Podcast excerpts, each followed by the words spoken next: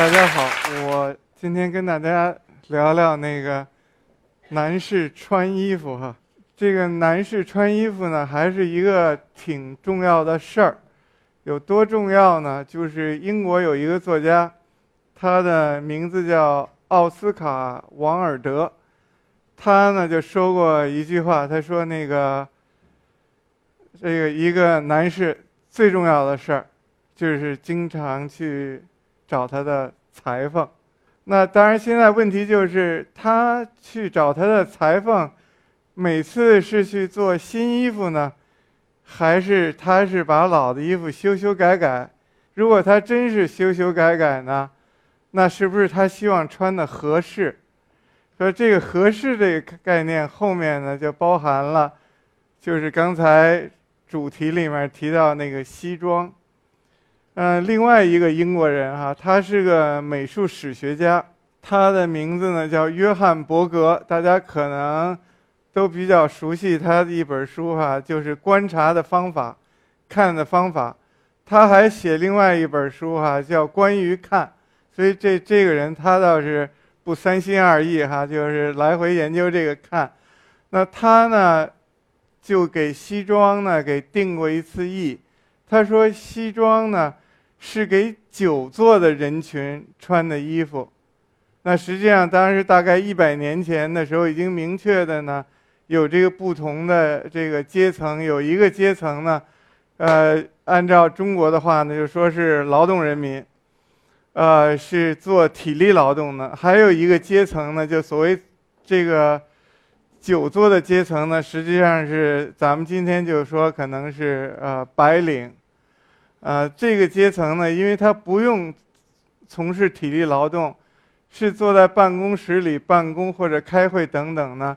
那个衣服就可以穿的特别的合适，呃，所以呢也不太方便动，所以等于这个合适呢，就是跟久坐呢是联系在一起的。当然，伯格的兴趣呢，因为他是一个马克思主义者，他其实是看如果这个等于蓝领阶级、劳动人民、农民工人穿了西装会是什么样子。我的兴趣呢跟他不太一样，我给先大家看一张图啊。这张照相啊，实际上就是伯格研究的一个摄影师照的。这个人呢是个德国人，叫叫奥 August Sander。这 Sander 这个人最最活跃的时期，作为一个摄影师呢，是在两次世界大战之间，所以正好到现在一百年左右的样子。呃，他呢实际上就是需要给那个当时的德国政府呢，因为一次世界大战。死了非常多的人嘛，再重新记录城市里的人口，所以这个这个 Sander 呢，他实际上是拍新的证件照，那同时他就发现呢，也是这个这个不同阶层的德国人呢，看上去不一样，所以这个具体这个人是干什么的，咱们也无从知道，反正看他的样子，可可能不是那个情况特别。呃，优越的这么这么一一个人士，可是他穿的衣服算不算西装呢？这个问题呢，呃，咱们可以这么来看。如果你看这张哈，就是这些人呢，尽管咱们呢不是很清楚他们到底从事某种职业，可是从他们的衣服来看呢，那恐怕他们最可能是这个久坐的人群，因为他们穿的衣服，胖点儿的、瘦点儿的都穿的特别合适。那当然，合适衣服后面包含了一个概念，其实都是量身定做的才合适嘛。那这两种衣服里面呢，真正体现了所谓西装的意义，就是一个静态的衣服。既然是咱们说的是一个久坐的人的衣服，咱们看这衣服跟坐有一个什么关系？大家这个大家这位都认识哈，这个是对是西岛。这儿呢，大家看啊，西岛站着的时候。这个袖子大概正好照他手腕这儿。其实这个衣服呢，就是量身定做西装的就没问题，而且说明西装呢，刚才讲到，胖啊、瘦啊、高啊、矮啊，你看他穿的合适的时候呢，就是他穿的最舒服的时候。那他坐下来的时候，其实是有点问题的，不知道他坐下来的时候是不是需要把扣子解开。呃，如果他要解开呢，一点也不意外。其实很多人都是这样。所以，如果你下次看电视新闻，呃，那种西方国家首脑开会上台之前，第一个动作系扣子，然后坐下来，当然第一个动作是解扣子，所以那其实就出现了一个矛盾了：坐的衣服坐下来呢是有点问题。那实际上再反过来看，到底这个合适这事儿哈是怎么定义的？呃，这个人大家不太会认识，这是等于现在美国最火爆的一个。他是一个就是专门设计男装，也开始做一点女装设计师。他的名字呢叫 Tom Brown。先跟大家说他衣服哈，就他这衣服呢，大家看他站着，当然是解着扣子的。反正我估计呢是能扣上的。可是他为什么站着解着呢？解扣子呢？那实际上是一个不是他开始的，是大家的一个习惯，因为人不会老坐着。坐下去，解开，站起来，这个系上。其实很多人的习惯呢，就索性就不扣了，啊，而且觉得有另外一另外一种这个风采。那这个不是他的发明，那他的设计在哪儿？大家看啊，他这衣服比一般衣服要短不少。他的手到这儿，就是西装的下摆短于袖子的时候是很少的，一般正常的西装下摆大概到这儿，得得差个十几公分。这个裤子呢也也短一些，当然他没穿袜子哈，这是另外一回事儿。他是个东岸的美国东岸的人，他到好莱坞呢就去想想演电影儿，多少年在好莱好好莱坞苦苦的奋斗，大概四十出头的时候呢还没有机会演电影，呃，然后他呢就回到了东岸，因为这个我是真的带着非常尊重的这个来说呢，他他是。一个那个同性恋者呢，他生活方式也不太一样，就是，呃，参加好多那个社交活动啊，等等等等。那他呢也本人喜欢穿衣服，他买了五套旧西装，然后把这套这五套旧西装呢就改成了，呃，他觉得西装该有的样子。那其实基本上就大家看着，就就都比较短一点。可是呢，就是显然这个。短也是合适的范围之内吧，可是跟咱们的习俗并不太一样哈。这是他设计的衣服哈，裤子比他自己穿的还短啊，当然穿了穿了袜子。你要看看这个小伙子的袖子比他自己穿的还短，这完全就是要上去这个这个手腕一大块衣服跟这个袖子长度是一样的呢，当然构成另外一种短。但这个这个年轻人。反正就是，其实年轻人穿什么衣服也都好，就是呃，看上去的确可能格外的还精神点儿哈，呃，就因为这短劲儿，所以呢，就是说，如果大家呢就现在发现呢，合适呢是是一个问题，是不确定的，到底它怎么定义呢？咱们可以往下看哈，哎，这个大家可能人也认识啊，衣服看着也比较舒服，袖子的长短、裤子长短呢都比较。比较合适，那这个状态呢，咱们就说是个经典状态。那有意思的是，大家都知道他是干什么的。假如你不知道呢，呃，那你反正你就可以乱猜了。他是不是个律师啊？是不是个商人啊？是不是个裁缝？那当然，咱们都知道他他他都不是了哈。他是他是杀手，是干这个的。这里面呢，就有一个有意思的事情啊。咱们接着一看，哎，这位大家也都认识哈。刚才那位叫 Colin Firth，这位叫 Daniel Craig，这不是最新的那部电影，这个这个是《皇家赌场》。那他穿的衣衣服呢，也是特别的合适。这里有一个小细节啊，因为跟占座有关系呢，给大家指出来一下。这颗扣子扣上之后呢，按照最经典的设计呢，是要稍微紧一点的，可以格外的强调出这个这个腹部的肌肉。那这颗扣子呢就不系了。其实那个逻辑跟那刚才全开场是完全一样的，因为坐下的时候呢是不可能系的，所以呢很多人呢其实是现在根本是你必须的，否则人觉得你不会穿西装，就是底下那颗扣子永远不系。三颗扣子西装是扣中间一个，上面也不系。这套衣服呢，你看这个袖管的粗细程度。下回上上街血拼的时候，你再看一下北京街上卖的衣服，它是应该偏瘦一点的，实际上裤子也偏瘦一点，尽管咱们看不见哈，那实际上这个这个裤子前头也是应该是没就没褶的。那穿了这身衣服，他还要这样，那这就是也是矛盾，也是一个秘密。我我就是，因为我从来也没 没在公共场合谈过这个衣服的事儿哈。所以我还请教了一个专家，他说他也不太明白，他怎么穿着衣服还能这么折腾？可实际上，从这个照片上看呀，这这还是小屋了。给大家再看一个大屋哈，这这个电影大家可能都看过啊，中文翻成《玩命快递》。这个演员叫 Jason Statham，他的西装呢稍微有点这个，其实。不不够那么紧绷绷，也是欧洲西装，可是呃还不是最紧的。不过呢，他那个活折腾的能力是有过之无不及。这点当然就是把西装上上装给脱了，然后姿态非常的优美哈，好像是舞蹈。那当然大家已经先稍微总结一下，已经发现这西装跟久坐的人群完全没关系了，是强调他的这个。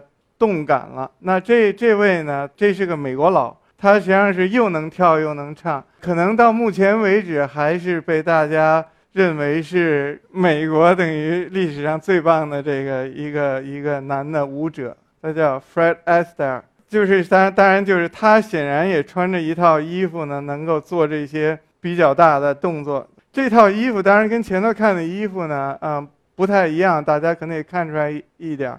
这套衣服呢，实际上是叫正装，就是有时候也叫礼服哈。具体的呢，他穿的是叫叫燕尾服。这套衣服也可以说是没有设计的，是因为每一个人穿这个衣服的时候，必须是这么配的，穿的一样，有很多细节，裤子上有一个条，一个小的亮条等等等等，所以实际上是一种是一种制服了。那这种制服呢，颜色呢也是完全一定的，所以在英文里头呢，就是管这种衣服有时候就叫白领带，因为它的领结必须是白的，当然背心也必须是白的。那衣服呢，啊，一定一定是黑的，然后还得那个礼帽的式样哈。这个我那个中文名字不会说，英文就叫 top hat。那这个人呢，穿的这身衣服。并不是专门为了跳舞的，其实最主要一个功能是出席一些所谓那个正式场合，比方说家里有人结婚啊，是孩子或者自己，呃，比方说念完一个学位毕业，就这种典礼上呢，就穿了这么一套正装，啊，今天当然就很少看到了，可能唯一的一个场合能看到呢，下次如果有一个欧洲的。交响乐团来演出会是这个打扮，它呢叫礼服呢是是完全对的，它就是讲一个礼，它是一个礼仪嘛，所以实际上这里面尽管他在蹦蹦跳跳的，其实背后是强调的一个比较庄重严肃的一个打扮哈，所以这这个这个礼字儿挺重要。然后这些人呢是是洋和尚，那他们呢？穿的黑衣服呢，代表的是另外一个概念，就是律，等于穿上这身衣服，就是想的事儿就不多哈，清心寡欲，就是去他去他去专注他的宗教了。然后到了这个这个犹太民族呢，他们这个打扮呢，就是既有礼又有律，所以大家看这个衣服当然是长的哈，这是比较典型的装束。实际上是一个西装的一种一种变化，然后当然他们戴着帽子，连发型都是一样的，白白衬衫就是都是特定的。这个场面很可能是星期天，这个就是他们去那个礼拜堂做做礼拜。呃，犹太民族是比较早的那个成为那个都市人的，是因为他们那个不可能拥有土地，他们必须。有有职业，从帮人写信啊，呃，到律师啊，最终有的也当了建筑师啊，等等等等的，呃，就造成他们呢对城市里的生活呢，呃，就是今天的城市生活呢有很大的影响，其实包括这个装束。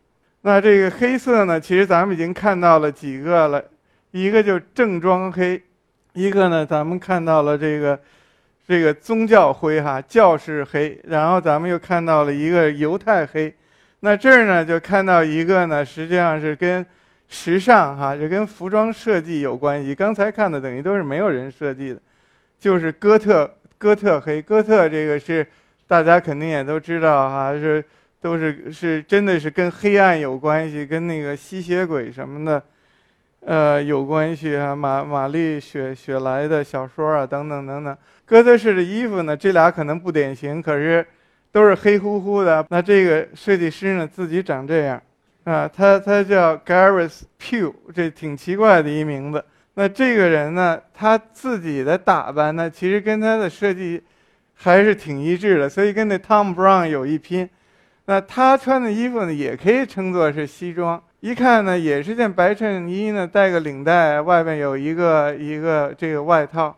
可是仔细再看，哪儿都不太对。当然，这个领带特别细长啊。这人身高我不知道。是一个什么情况？然然后呢，没有翻领，说起来挺合理的。本来翻领也没用哈，翻领要不要这问题不是他第一个提出来的，在在那个欧洲传统，就清教徒有有有一支从德国到美国去，他们叫 Amish，他们老早就觉得这这没用，我估计他们是为了省，就把这个这翻领就给干掉了。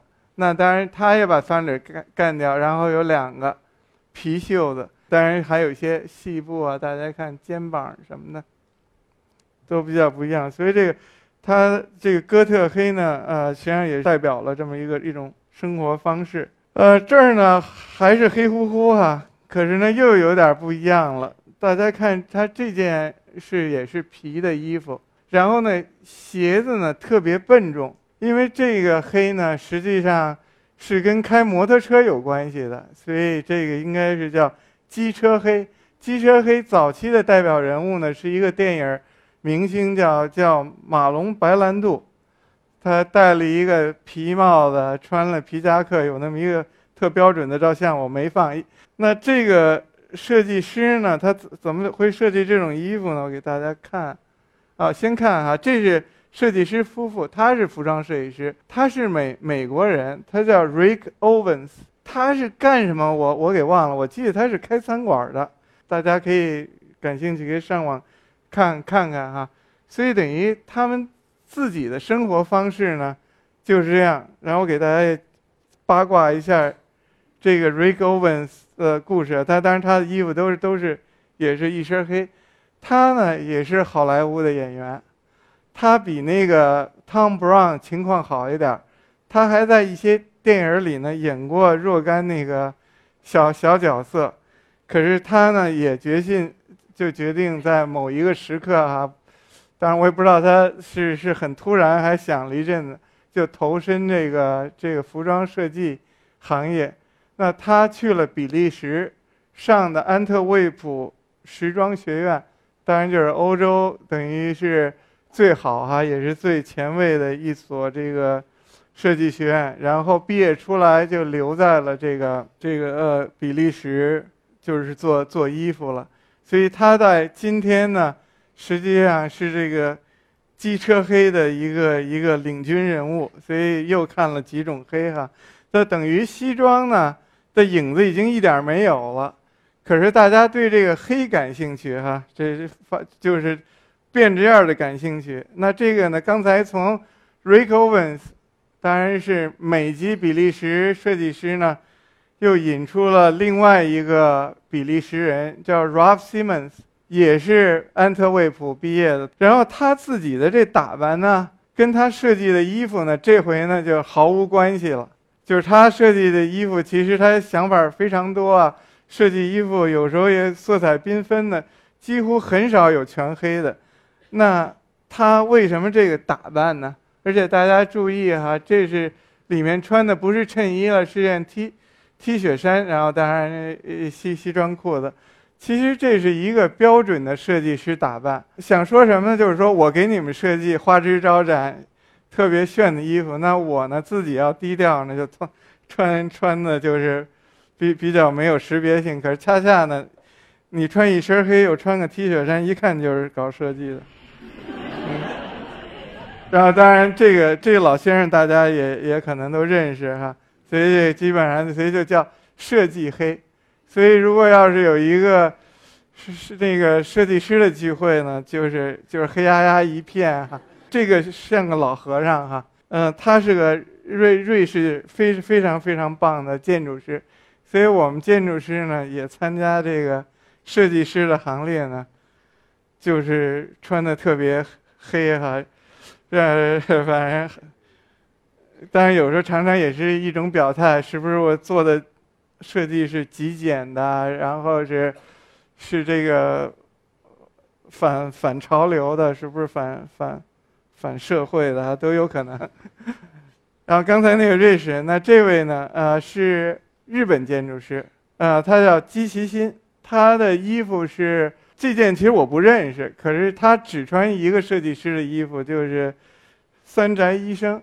他是一个最不喜欢那个上街淘货的。又喜欢穿衣服的日本建筑师，那他怎么办啊？大家可能也也想知道这答案。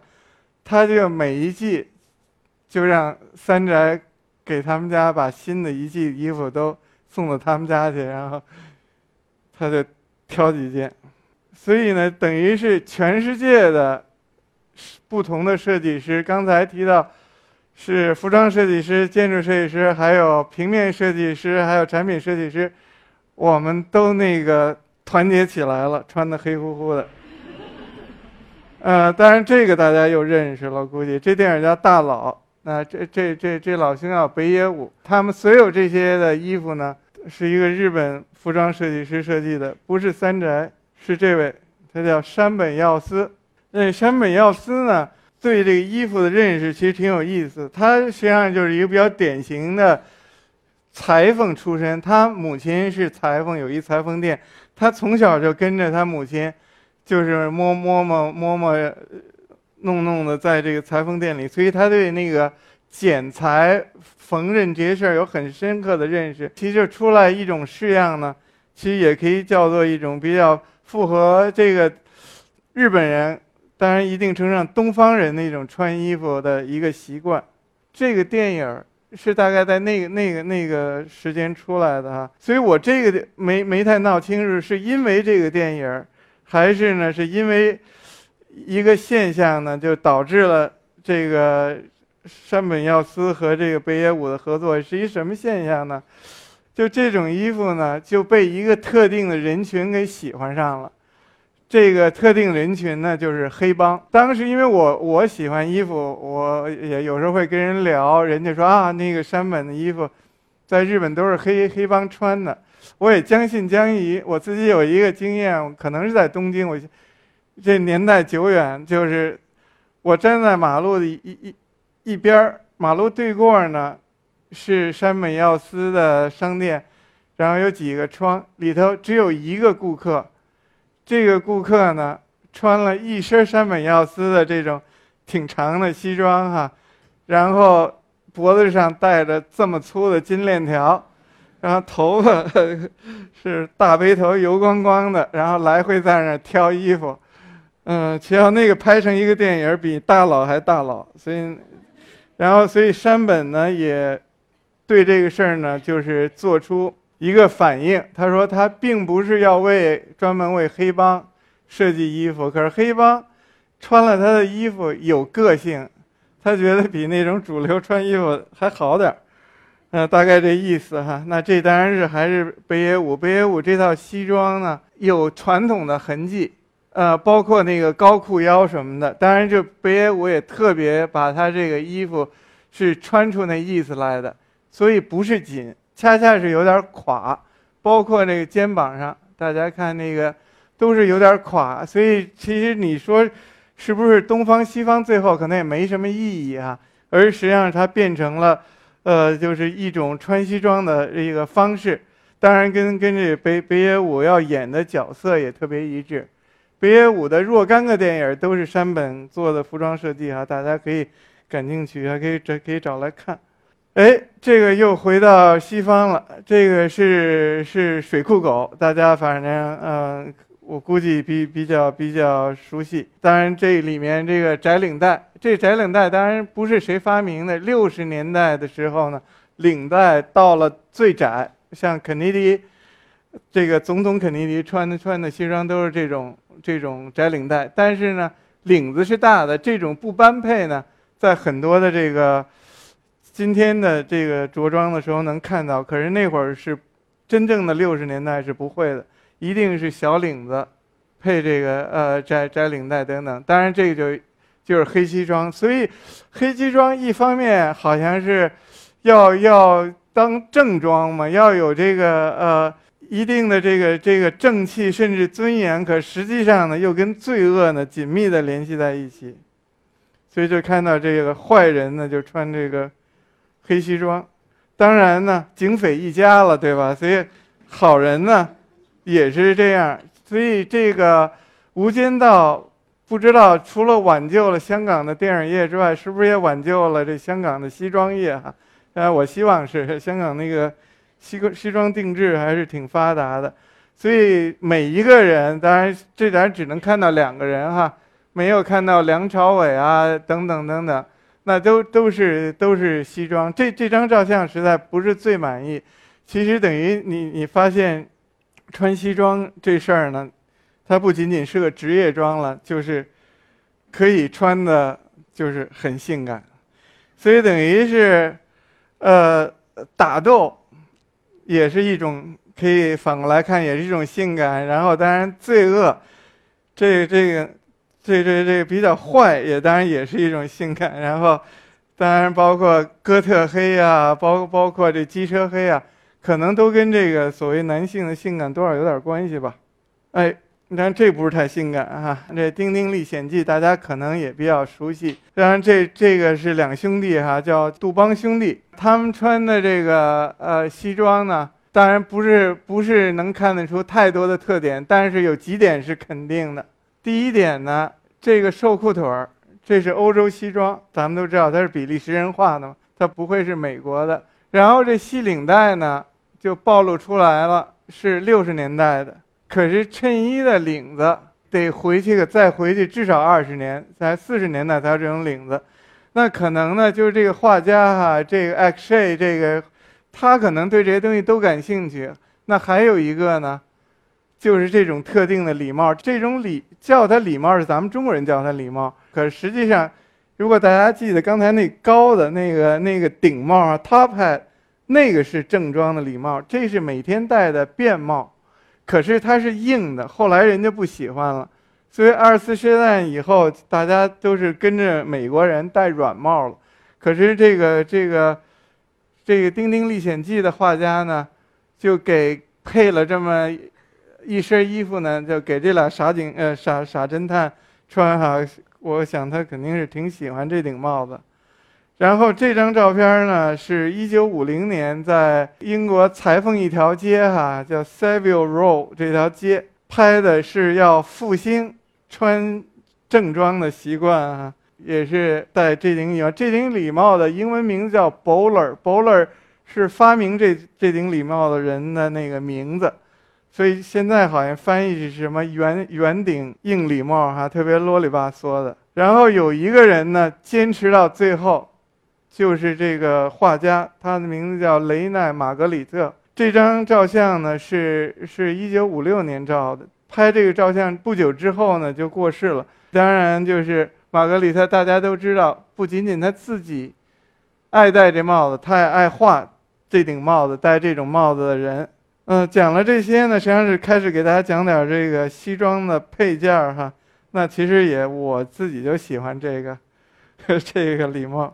所以当时一三年开始开始画那个小侦探的时候呢，我就先第一个就想到这礼帽，就画了礼帽。然后呢，当然呢就是看那个美国的，就是硬汉型的小说和那个电影呢。那就是觉得一定侦探得穿风衣，就又画了风衣，然后当然又给他穿双鞋。然后呢，因为我那小侦探呢，大概十岁上下吧，最后没确定到底他多大岁数，觉得他不适合手里拿拿着武器，所以他就拿一个烟斗盒呢，就是假装是是手枪，然后把它装备起来呢，就这样子。因为他这衣服比较大，给他穿了袜子，所以当时也没想好他是不是里面需要穿裤子。他也是一个特别傻的。傻侦探哈，这个以后有机会再说。刚才呢一直在讲西装，西装实际上西装早就是冬装了，就是咱们中国人啊，亚洲人呢穿西装也很有历史了。这个据说是都是读书人，看那个场景呢，好像是在一个大学的校园上，有个钟塔什么的。那所有的男士呢，就全都穿这个呃西装，那女士呢，当然是大家看是穿旗旗袍。也许有一定的改良。那我自己特别熟悉这样的衣服呢，是因为我父母一直到六十年代初，就是我爸爸就是穿西装，大大概一会儿给大家看。那我母亲呢就是穿旗袍，就是当时不知道为什么，这个这个男士的衣服呢就是，呃，国际化的好像比较比较早一点儿啊。那当然有些人呢，其实把西装呢就穿的非常的。有滋有味儿哈，像胡适先生。那胡适先生呢？这张照相呢是反映了当时出现的中西合璧的男士着装。胡适上身呢，当然穿的就是咱们的长袍。呃，因为有一次我碰到一个人给我讲这个搭配的一些讲究。那他这个长袍呢，跟那个真正咱们传统的穿长袍呢的长度是不一样的，是短一点儿的。短一点儿，恰恰就是为了露出这个西裤，经典的西裤还卷边儿啊，当时那个时代。然后当然底下是皮鞋，所以这个呢，实际上是一个一个发明了哈。这个是以以这个什么国学为本，这个这个这个西学为辅的这个意思就全都出来了。那这个事呢，就跟我们建筑师又有关系了。这次是梁思成啊，这个林徽因。那梁思成呢？你看得出来，他穿的已经非常的舒服了，啊，估计因为他家境比较好，可能他从小就穿哈。可是呢，好日子呢就有过到头的时候哈，他就去下放了。这个应该是在在文革期间吧，或者是更早。那他下放的时候呢，就就发现呢，他穿的这种西式的衣服有问题，所以他发现就是这个三角地带呢。就是是是一个薄弱环节，这是给他给他当时的妻子林珠写的信呢，就他就做了一个服装的设计，把西装给改造了，所以西装背心儿这儿加了一块三角，然后给扣上，就帮助他胸前保温。我看到他这个想法呢，我非常的兴奋哈，我就把它偷来了，所以我也做了一件衣服，这个就是。平时胸前不用保温的时候，这是胸前需要保温的时候，所以这个就叫，呃，应该叫什么思成服哈？这个还是，这还是得得用梁先生的名字来来命名。然后，当然这是一种改造。那还有呢？这现在大家看到两个人啊，这是我哥，这是我爸爸。这张照相应该是应该是也是六十年代中了，就是。离文革前不久了，这个衣服的式样啊，大家看实际上是比较奇怪的。就是这个地方基本像一个西装，为什么说呢？其实领子的做法并不是很像。那长度呢，要比一般的西装呢长不少。其实也比较宽松的，大家看，其实跟咱们看那第一张那德国人穿的衣服其实有一点类似。实际上这是一种呢，就包括画画的。当然，画画家和建筑师呢，在图房里工作时候穿的大褂儿，那这个传统呢，呃，实际上是也是在欧洲是很久远的，是不是传到中国来呢，也是一个问题。那比较有意思，可能我父亲呢，就是就是穿给自己设计了一个，还是用设计这词儿哈，反正做了一件衣服呢，其实是是一件。这有点像西装的工作服，所以这个西装也被改造来改造去。呃，还有一个比较有意思的呢，就是把这个西装呢，根本呢就穿到了这个女士身上。那这件衣服呢，大家注意到这个这女士拿了一个一一只好，这看不清是香烟还是雪茄，呃，应该是雪茄，可能是细的雪茄。为什么呢？这件这套衣服呢就叫吸烟服。它为什么叫吸烟服呢？是那个材料呢是特殊的，是丝绒的。因为当时的那个就就是这些这些有条件的人吧，就他们一天到晚是穷换衣服的。小礼服实际上是是专门为了吃晚饭的，就是打黑领结的。然后吃完饭呢要抽雪茄呢，还得去换一趟衣服，就换一套丝绒的衣服。那个雪茄灰掸就是到掉到身上一掸就掉，所以那种衣服叫吸烟服。这个衣服是圣洛朗设计的。等圣洛朗在设计这衣服的时候。那种习俗早就没有了。吸烟服本来就是就要灭绝了，可是因为呢，圣洛朗把吸烟服给了女性穿呢，使这这这种这吸烟服呢，呃，作为一个服装的形式呢，得以流传下来。那大家看到这张图的时候，也许想到，也许没想到，从而也变成圣洛朗参与这个女权主义运动的。一个一个一个举动，所以实际上呢，就是这个男的穿西装呢，有时候又也可以变成女的穿西装。那后来其实这条线上呢，还有好多故事哈，啊，咱们咱们就不细说，而且跟很多电影有关系，特别是 Woody Allen 的电影。其实西装呢，并不是唯一的着衣的传统，还有一个着衣的传统呢，根本就是军装来的。这位呢，大家不知道认识不认识啊？这个是是美国的麦克阿瑟将军，嗯，他当然是美国在二战时期的一个重要的将领，因为战后他在那个日本占领军当当头，他呢对这个穿衣服是有很大贡献的，除了把那个军装穿的好像像休闲的什么衣服似的，一个最著名的贡献，他就把那个。飞行员戴的眼镜儿给普及了，就是就是因为他永远戴着，大家觉得哎戴着样儿不错哈，就学他。所以军装的影响，那还有呢，就是工装的影响。这个牛仔裤，虽然大家现在非常熟悉了，牛仔裤牛仔裤嘛，本本来是干活的时候穿的厚厚的斜纹布的裤子，现在大概没有一个人没有。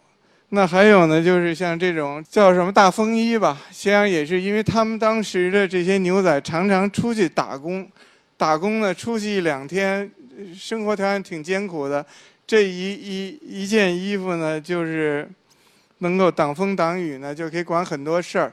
尽管呢这件衣服不是从他们那儿开始的，而是从一次大战的战壕里开始的，一一一次大战僵持战嘛，就就就大家那个。军人像英国的军人呢，就穿上了这么一件风雨衣，所以实际上这个衣服的别名呢就叫战壕衣 （trench coat），这个就是就是这么来的。所以这件很实用的，等于跟工作甚至跟打仗有关系的衣服，后来呢就就被穿成这样了哈。实际上我我我我是建筑师哈，就是。有一次跟一个业主就说起来，他呢就是加州呃长大的，呃美国的加州长大的，他就自曝了一个隐私，就是因为太喜欢吴宇森的电影儿，所以他在加州根本不需要这个风衣，因为挺挺暖和的，他也弄了件风衣穿着，然后他讲他也是在相当长的时间里嘴里叼了根牙签儿，呃。总之呢，就是实际上就是这种工作的衣服呢，也进进入了这个日常的穿着。那还有呢，当然就是运动的衣服。这这张照相呢，也不是最好的，可以大家看到几种。这个实际上叫运动上衣，大家一看这是哪个大学的，是哪个球队的，所以它比较颜色也比较鲜艳啊，还有这种这种图案比较比较大，典型的这个英美的。运动的毛衣、棒球帽啊，等等等等啊，包包括这些裤子，其实最终像大家最熟悉的，像什么马球衫啊，等等等等，到今天呢，也是变得非常普及的衣服。可是当年呢，啊，都是为了运动。大家可能知道，那男士衬衫领领子会会系上，那都是都是因为体育，那也跟马球有关系。打球的时候那影领子会会忽闪忽闪的碍事儿，所以就就用扣子给它扣上了。像那什么牛津布什么的都是体育的，因为它是牛津布，是因为比较透气儿哈。那当然呢，最终连内衣也就变成了外穿了，所以 T 恤衫大家更是非常熟悉。尽管不是每个人能穿得像这这这位一样啊，这位就是年轻时代的马龙白兰度，呃，演的那个电影呢，实际上是一出百老汇的戏，叫《欲望街车》。这出戏演完了呢，这个内衣呢就登了大雅之堂了。然后实际上穿内衣呢，更是使得这马兰马龙白兰度的这个这个性感哈光光芒四射。不过当然这这个因为是靠脱靠暴露啊，但这性感呢，它它它还是有有它一定的局限性。所以老年的白兰度呢。还风度还是可以哈，就是可可是也不太可能适合像以前那样穿衣。这部电影呢，大家可能就更熟悉了，这就是《教父》。所以说到这儿呢，就开始把刚才的书里的东西呢再总结一下。这无非呢，我我想说的呢，就是第一点，其实是那个咱们北京的作家，他叫阿城，爱爱说的一句话，就是说。大家需要想想，为什么叫文化不叫武化？呃，所以说这个文化这文字儿很很重要的。为什么是文明的，不是武明？那实际上，刚才我讲的这个，如果把它看作一个就是这个男装发展史的话，基本是一个武化的历史，越穿越武。嗯，当然就是我我个人的立场呢，我我还是。要文化不要武化哈，那为什么呢？其实呢，就是这个人呢，要是文化可能对我来说就要容容易一些，要武化呢，需要有先天条件，所以我并不是完全反对武化。北京大学呢有一个教美术的老师叫朱清生，朱清生教授呢，就是到了夏天哈，他骑个自行车，当然穿条穿条长裤。呃，衬衣可能不会扣多于两颗扣子，那就是就是那个架子特特别棒啊！所以所以如果你是你是朱教授，其实你你还这么穿，而且他当然他也可以说文武双全啊。呃，所以这倒不是说一定一定要文化，我还是谈的比较一个个人的事情。那如果是这么谈呢，那其实就是说怎么？这个体现这个文化呢？那我想，第一可能得穿的多点儿，露露的少点儿。那第二呢，就是有一句话，我觉得说特别有意思。可惜我把这个这个人的名儿给忘了。他呢，就一次采访里头，就问他，就是说这个女性应该怎么穿的好看？那他的回答就是说，哦，穿的好看，那你多读几本书就行了。那实际上他还是在强调一种这个内在美哈。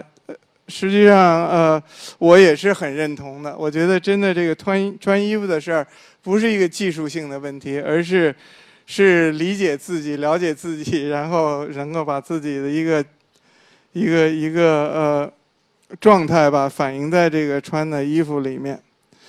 呃，现在就是大结局了哈。大结局实际上就是，并不是说你非得穿西装了。我其实觉得，还是根据你自己的情况呢，对自己多了解呢，你可以穿出可能你自己的一个一个意思。所以给大家呢，最终呢是看一个变装这个这个大胜利的这么一个一个场景。就是这个电影呢，当然也非非常好看，跟大家推荐这个。西城故事，所以纽约的这个西城故事呢，在大家去看那电影会发现是非常精彩哈。这都是都是变装，这这个今天没机会讲了。再给大家看一个北京的东城故事，嗯，受了一点北野武的坏影响等等 等等，不过可能也也也也也有点有点有点意思。呃，总之实际上就是希望大家，呃，享受穿衣服。好，谢谢。